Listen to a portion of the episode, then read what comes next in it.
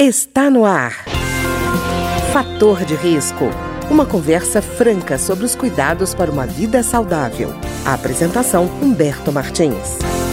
Olá, no programa de hoje nós vamos conversar sobre o autismo e nossa entrevistada de hoje é a doutora Alessandra Jacob, que é psiquiatra e que vai conversar conosco sobre um aspecto interessante dessa luta para reconhecimento dos problemas do autista, que é a criação de centro de referência para o autismo. No caso específico da atuação dela é Goiás. Doutora Alessandra, tudo bem? Tudo jóia, tudo bem. Doutora Alessandra, é, primeiro de tudo, as pessoas podem achar que não há necessidade, por exemplo, de um centro de referência para o autismo.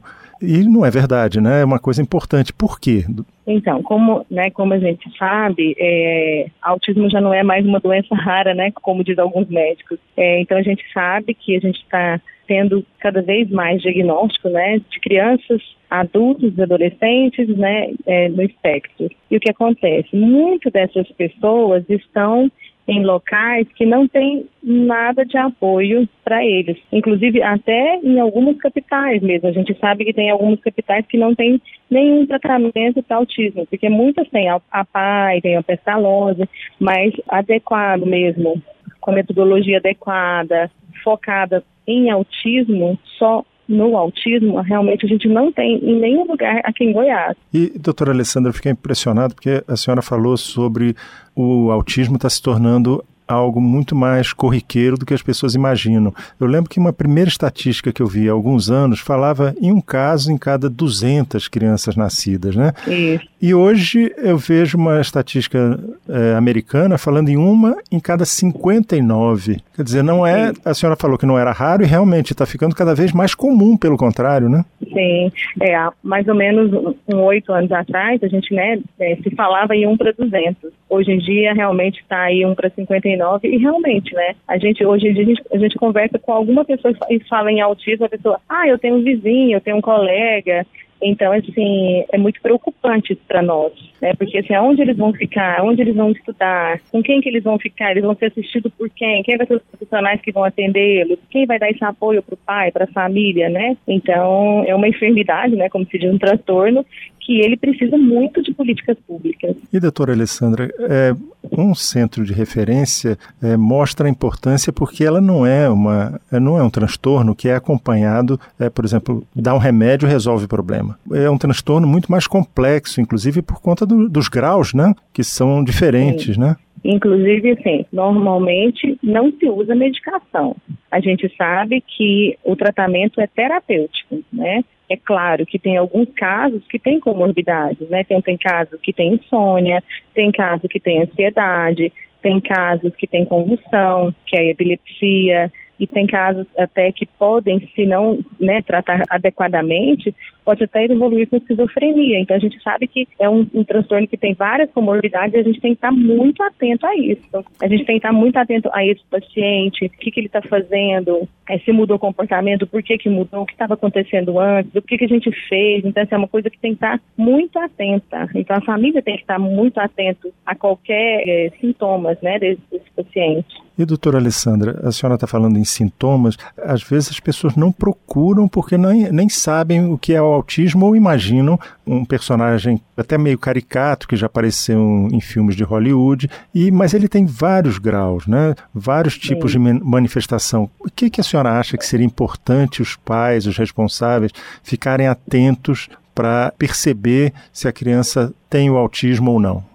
Como a gente sabe, antigamente a gente falava-se em atraso de fala. Hoje em dia a gente sabe que essas crianças, esses, esses pacientes, eles não têm atraso de fala. Então, o que a gente tem que ficar atento é se a criança faz contato ocular, se a criança brinca com outra criança, por exemplo, uma criança de um ano, ele já chega no adulto pedindo alguma coisa, ou então ele, ele observa e vai imitar, e a criança com autismo não consegue fazer isso. Então, uma coisa que os pais têm que ficar bem atento é a parte de isolamento social, porque essa, em qualquer grau, vai ter tanto leve, moderado e grave. É claro que no grau grave ele vai ficando, né? É difícil melhorar isso, mas no caso do grau leve ele melhora, mas ele tem muita dificuldade. Então ele é um autista leve, ele é um autista funcional, que estuda e tudo, mas ele, quando entra na adolescência, ele tem muita dificuldade, por exemplo, em entender piada, às vezes ele fala alguma coisa que os outros não entendem. Então, assim, normalmente eles não gostam de andar com os adolescentes da idade deles.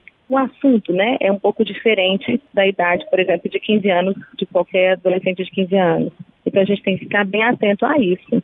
E, inclusive, a gente pega hoje em dia, né, nos atendimentos, é, muitos adolescentes que se automutilam e a gente vai, vai ver o paciente começa a falar que tinha dificuldade na parte de social, que tinha dificuldade de ficar com os amigos, que não entendia por que, que tinha que ter o WhatsApp, sendo que todo mundo hoje em dia tem o WhatsApp. Então começou com tanto sofrimento que começou a ter automutilação mesmo. Então a gente tem que ficar bem atento sobre isso. Quer dizer, doutora Alessandra, que é bem diverso, né? O, o universo dos sintomas, Sim. né? E ele pode mudar com a idade? É, esse quadro desses Sim. sinais, eles podem se alterar? O isolamento é sempre. Uhum. Sempre vai ter esse isolamento. Claro que ele pode ser melhorado, né? Então, se você trabalha em habilidade social é, adequada, é, ensina né, o, o, por exemplo, o momento que que ele tem que fazer em tal momento. É, a gente brinca até até ensinar mesmo como chegar numa menina para chamar para namorar. Então eles vão melhorando em relação a essas habilidades. Então, é, esses sintomas eles vão ficando mais leves, mas sempre tem. E, por exemplo, eles, se eles têm comportamento, por exemplo, do, do, do mexer o braço, né, que eles têm muitas estereotipias, que são esses movimentos né, é, que eles fazem inadequados, eles começam a perceber que não é legal fazer aquilo perto da sociedade. Então eles começam a fazer em casa. Então assim, é muito interessante que eles passam a perceber que eles estão incomodando as pessoas, que, né, e aí eles passam a fazer dentro do quarto. Então assim, é bem interessante como eles conseguem é, né, ter, ver esse diferente. Assim. E doutora Alessandra, não tem cura, né, para o quadro do autismo, não. mas tem tratamento. E aí vem alguém e pergunta para a senhora, mas para que, que eu vou tratar se não tem cura? O que, que a senhora responde? Não tem cura com tratamento medicamentoso, né? Uhum. Sabe que não tem cura, não tem remédio para curar. Mas a, melhora com terapias é assim, por exemplo, eu tenho uma pacientinha que ela chegou para mim, ela tinha um ano, um ano e um mês. Hoje ela está com dois anos e meio. Então, assim, ela teve uma melhora tão grande, tão significativa, que às vezes eu brinco com a mãe dela, eu falo assim, ainda bem que eu tenho vídeos dela nessa idade, porque senão as pessoas não iam acreditar. Ah, então, assim, com certeza eles melhoram. E principalmente aqueles que não têm retardo mental associado. Não, e, e, isso que a senhora está falando é muito importante, porque eu já vi casos, inclusive, do jovem que antes ficava recolhido em casa e, e com o tempo foi pegando até transporte coletivo, quer dizer, começou Sim. a se integrar à vida social, mesmo com as limitações dele, que cá entre nós, todos Sim. nós temos também, né? né? Todos é nós temos nossas dificuldades, timidez, ou, ou, seja lá o que for. Isso é um quadro dele, né? Nem por isso ele merece ser desrespeitado, né? Isso. É, não, ele, ele tem, tem melhoras grandes mesmo, mas precisa de estar em tratamento adequado. Uhum. E, a, e a criação de um centro é importante porque, como existe muita desinformação e até confusão, é bom que exista um local onde as pessoas possam conseguir essa informação de forma concentrada, né? Isso, é porque assim, a gente sabe que hoje em dia tem vários tipos de terapias que não têm comprovação científica, uhum.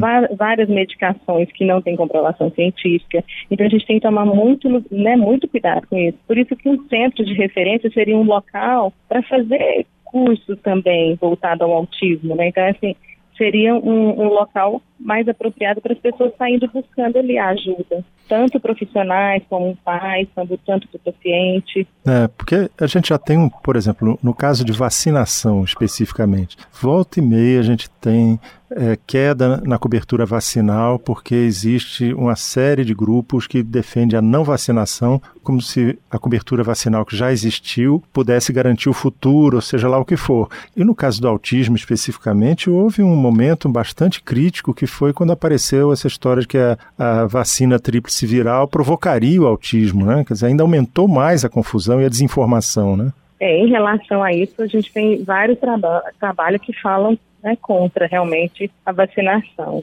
Então, a gente tem que tomar muito cuidado com isso, né? Porque, por exemplo, a gente tem casos de paciente que morreu com meningite porque não foi vacinado. Uhum. Então, a gente tem que tomar muito cuidado, né? Com, com esse modismo, né? Como se diz que pode existir e a gente tem que, né, tem que basear em, em, em, em coisa científica mesmo, Sim. né? A gente tem que ter é, comprovação científica porque tem que tomar muito cuidado. E doutora Alessandra, O autismo, a criança nasce com ele ou é uma condição que depois pode aparecer, pode se desenvolver independente do nascimento? Nasce. Ou da herança genética? Então, é isso. É, a pessoa nasce, é claro que se a pessoa vive naquele ambiente onde as pessoas são mais isoladas, as pessoas é, nossa, né, pode piorar esse quadro do autismo. Mas a pessoa nasce com ele. E tem crianças que por volta de dois anos tem piora do quadro do autismo. Então, por isso que às vezes a mãe fala assim, nossa, mas ele era tão normal, aí com dois anos ele começou a piorar. Realmente existe né, esse, esses, esses casos, por volta de dois anos tem essa piora, e principalmente quando eles vão para a escola, que tem muita aquela. A gente tem para ir para uma escola, a gente tem que ter muita habilidade social. Então a gente tem que sentar com o outro, a gente tem que brincar com o outro. E isso daí tem muita demanda. Então, às vezes, a mãe fala assim, nossa, só foi começar a ir para a escola que veio o autismo. Então não é bem assim. É porque uhum. veio a cobrança social. Não, e até o ambiente para a criança é um ambiente completamente diferente do ambiente doméstico, né? Sim, também. Então, para ele, ele responde ao ambiente, não só as pessoas que estão no ambiente, mas o próprio estranhamento com relação ao ambiente em que ele está sendo exposto, né? Que é um ambiente novo para ele. E, Sim, com certeza. E, doutora Alessandra, eu estou perguntando isso porque, no meio dessa confusão, às vezes, como existe essa questão da herança genética, ela não está definida exatamente, né? Não se sabe o que, que é, se é pai ou se é mãe, de onde vem, sabe? Não, é, né? tô... não, não, não, não, se sabe. Eu não, estou perguntando isso porque muitas é. vezes a gente vê casos em que pai acusa mãe, mãe acusa pai, em vez de resolver o problema da criança, ficam dizendo, não, a, a, culpa desse autismo é sua. Ah, quer dizer, não resolve nada, né? É, eu costumo até falar isso, mas o que isso importa, né? Eu falo, às vezes eu falo isso para os pais. Eu falo assim, o que vocês têm que fazer agora é estar juntos para melhorar o seu filho. Então não adianta ficar nessa guerra, porque tem até, a gente sabe que tem até separação, tem um monte de coisa que acontece. É, hoje em dia eu pego muitos pais que ficam com os filhos que as mães abandonam, por incrível que pareça, isso está acontecendo uhum. muito. Então, assim, a gente tem que ficar atento. E uma coisa é, a gente sabe que tem uma base genética, mas é, não é 100%. Uhum. Né? Então, se, se, for, se o menino está lá, ele tem uma característica de autismo, e se ele ficar num ambiente desestruturado, com certeza ele vai piorar. E não é só o autismo, não, viu? Eu acho que qualquer pessoa né, que fique num ambiente que não é estruturado, ele, ele claro que ele vai ter perdas.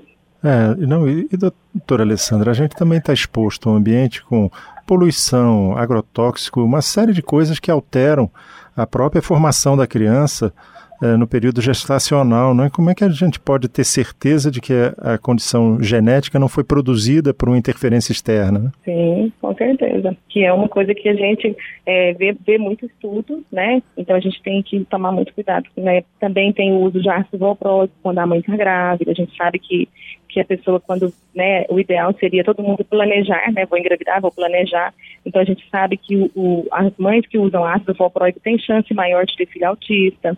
É, a gente sabe que a importância de fazer um pré-natal adequado, porque a gente sabe que prematuridade também pode, pode é, levar ao autismo. Então, assim, tem vários fatores é, ambientais que pode também é, dar né, a origem ao autismo. Não é uma coisa que só é genética, né? Então, por isso que a gente tem que tomar todos os cuidados possíveis. Há, é, álcool, existe trabalho com, com a mãe, a mãe com uso de álcool, a mãe uso de drogas, Uhum. a gente tem que ficar bem atento a tudo isso. Não, por isso que é, um centro de referência para o autismo em qualquer estado é importante, né? Sim. A gente tem um centro de referência é, no Brasil e Salvador, né? Uhum. E então assim, é importante quando eles é, começaram lá, eles pegaram é, até, se não me engano, até 17 anos. Só que eles começaram a perceber que foi chegando mais, mais adultos, então a gente fica pensando, será que cadê esses pacientes, né? Porque eu brinco assim, ó, o autista até 13 anos ele é autista, aí depois ele vai começando a comorbidade. Ah. E aí se ele não tem, não tem aquele diagnóstico desde o começo, vai ser super difícil de dar o diagnóstico. E eles estão chegando, e eles estão chegando pra gente. Uhum. Então a gente tem que, que ter sim o diagnóstico precoce, o tratamento precoce, o tratamento adequado É muito importante tudo isso. Tá ótimo. Eu queria agradecer então a doutora Alessandra Jacob, que é psiquiatra e conversou conosco hoje sobre o autismo e a importância da criação de centros de referência para o autismo. Muito obrigado, doutora Alessandra. Obrigada a você, Disponha. O programa de hoje teve trabalhos técnicos de Ricardo Coelho. Se você tem alguma sugestão de tema ou comentário sobre o programa de hoje, basta enviar uma mensagem para o endereço eletrônico programa fator de risco, tudo junto, arroba gmail.com. Até o nosso próximo encontro. Fator de Risco um programa com dicas para melhorar a saúde. Uma produção da Rádio Câmara, transmitida por emissoras parceiras de todo o Brasil.